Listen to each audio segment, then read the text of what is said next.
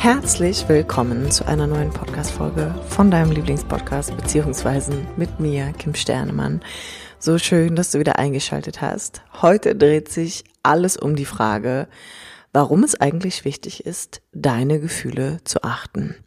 Und wenn du mich kennst und diesen Podcast schon ein bisschen länger hörst, dann weißt du ja auch, dass mittlerweile der Schwerpunkt meiner Arbeit sich um Beziehungen und Gefühle dreht. Und ich behaupte einfach mal, es gibt eigentlich keine andere Basis von allen Lebensthemen, die wir so haben können, die am Ende nicht bei der Thematik Gefühle landet oder wo es um Beziehung geht, also Bezugnahme, die Art und Weise, wie du dich auf etwas beziehst, wie diese beiden sollen. Deswegen können wir den ganzen anderen Quatsch eigentlich auch direkt vergessen und einfach da anfangen, wo es richtig sinnvoll ist. Nämlich beim Thema Gefühle und die Art und Weise, wie du dich auf deine Gefühle beziehst. Und ich mag dir in der Podcast-Folge einfach nochmal mitgeben, warum es eigentlich wirklich wichtig ist, ähm, im Laufe seines Lebens vor allem seine emotionale Ebene ein bisschen zu entwickeln und der ein bisschen mehr Beachtung zu beschenken. Denn unter anderem leben wir ja auch in einer Welt, in der es äh, überwiegend mental zugeht, was auch total wichtig ist. Also wir brauchen diese mentale Ebene und wir brauchen auch diese kognitive Reife, um unsere Gefühle tatsächlich auch fühlen zu können und vor allem einordnen zu können und sie als Informationsträger wahrzunehmen. Aber das Fühlen per se braucht nochmal ein bisschen eine andere Form der Beachtung. Deshalb hier an dieser Stelle erst einmal ganz viel Spaß mit der heutigen Podcast-Folge. Ich mag mal so einsteigen, dass ähm, die meisten Leute, die vielleicht in Kontakt damit kommen, dass sie ihren Gefühlen nicht so viel Beachtung schenken, wahrscheinlich in ihrem Leben schon mal sowas gehört haben von ihrer Partnerin oder ihrem Partner Familie oder Freunden wie, hey, zeig dich doch mal verletzlich. Ähm, was geht denn wirklich in dir vor? Was fühlst du? Du sagst oder redest irgendwie ganz, ganz selten nur darüber, was wirklich in dir vorgeht.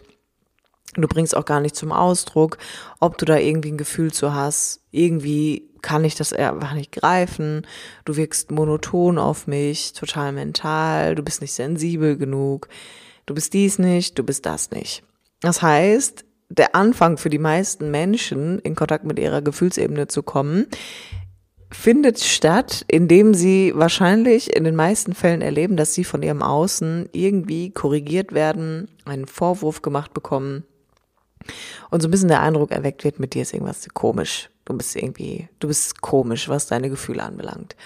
Und das ist natürlich etwas, worauf niemand von uns Bock hat. Also auch ich hätte da kein Interesse dran, mich dann damit auseinanderzusetzen, warum ich bin, wie ich bin, wenn ich von außen permanent diesen Vorwurf entgegengebracht bekomme.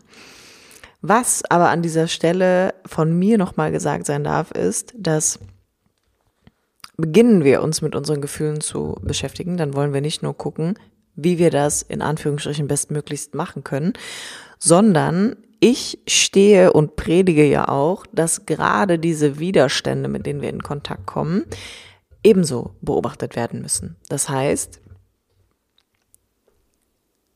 die Grundlage für deine Gefühlsebene, für den Zugang, den du finden willst zu deinen Gefühlen, kann ganz oft über Widerstand entstehen. Denn grundsätzlich geht ohne Gefühle einfach nichts. Und selbst wenn du jemand bist, der diese Vorwürfe im Außen schon ziemlich oft gehört hast, ziemlich sicher hast du Gefühle, ziemlich sicher passiert ganz viel in dir. Nur sehr wahrscheinlich wirst du ziemlich gute Bewältigungsmechanismen haben dafür, nicht in Berührung zu kommen mit deinen Gefühlen. Beschäftigen wir uns aber tiefer mit der Thematik Gefühle, können wir erst einmal zusammenfassend festhalten, dass wir als Menschen alles dafür tun, gute Gefühle zu haben und alles dafür tun, um negative Gefühle zu vermeiden. Und genau diese Thematik wird bei Beziehungsproblemen berührt, denn Beziehungsprobleme sind nichts anderes als unverarbeitete Gefühle, die wir auf eine Art und Weise als negativ erleben, mit denen wir nicht in Berührung kommen wollen. Zum einen ist das Fühlen ein riesengroßer Bereich vom Menschsein und zum anderen ist es das Erste, was du von dir fernhalten musst, wenn du als Kind im Kontakt zu deinen Eltern für bestimmte Gefühle abgelehnt wurdest. Gefühle zum Ausdruck zu bringen, hängt sehr, sehr stark damit zusammen, wer du bist, was dir wichtig ist, was du willst, was du nicht willst. Und das ist einfach ein riesengroßer Teil deiner Persönlichkeit.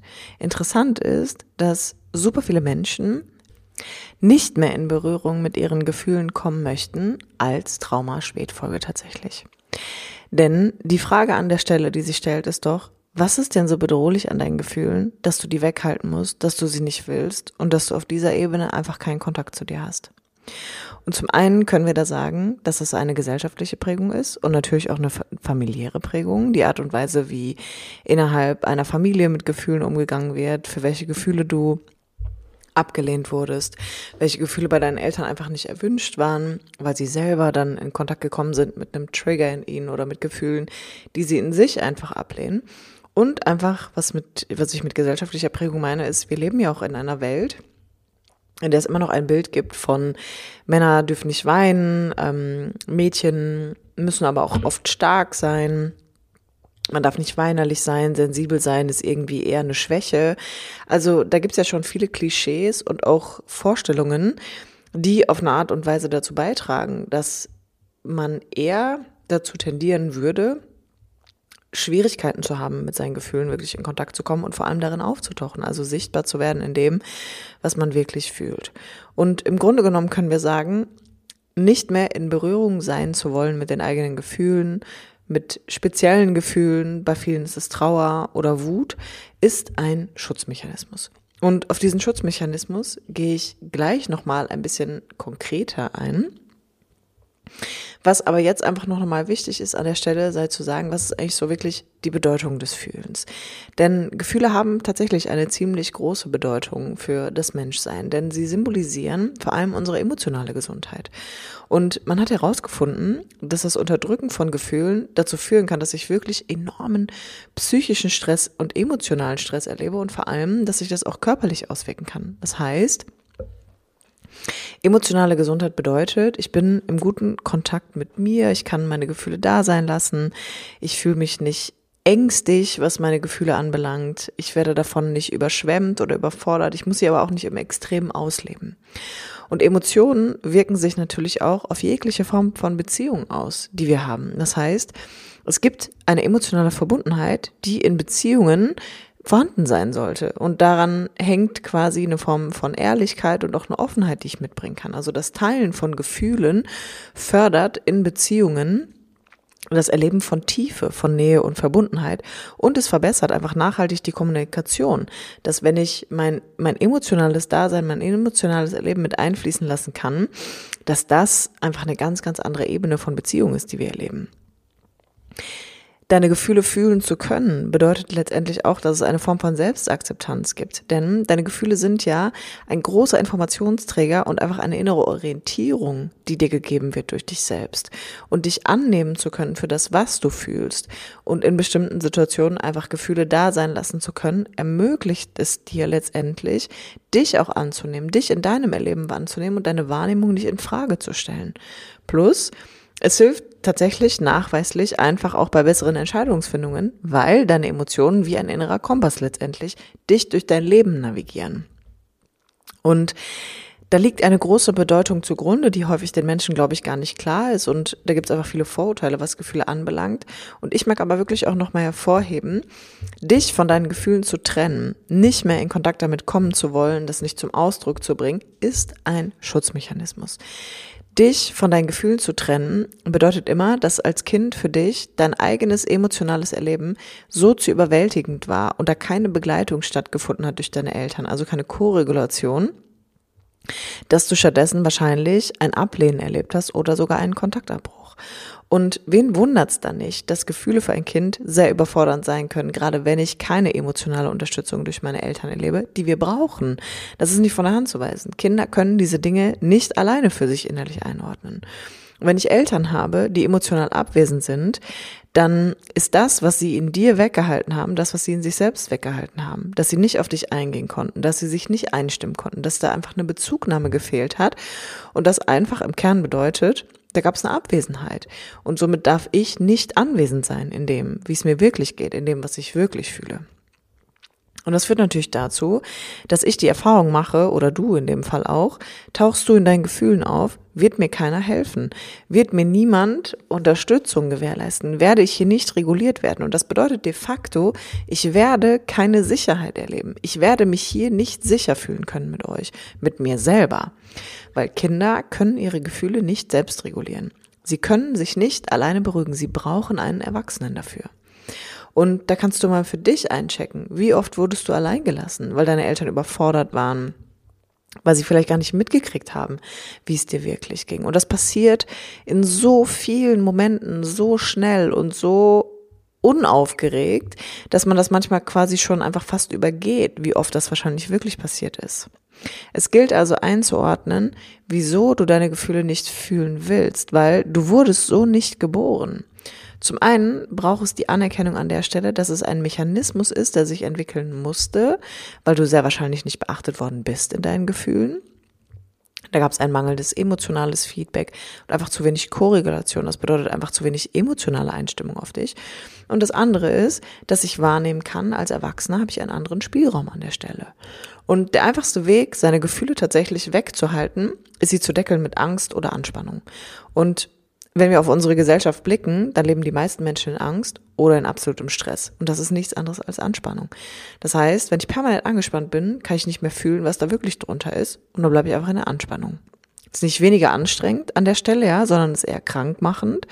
Aber darunter liegt ja oft auch so ein großes Fragezeichen, ja, wie geht es denn mit den Gefühlen? Wie macht man das denn? Und da stellt sich ja die Frage, wie fühlt man seine Gefühle? Zum ersten, indem man halt einfach mal guckt, okay, einordnen, was will ich mehr fühlen und was versuche ich eigentlich zu vermeiden emotional. Wie erlebe ich den Kontakt zu meinem Körper? Kann ich mich spüren? Kann ich in mich reinhorchen?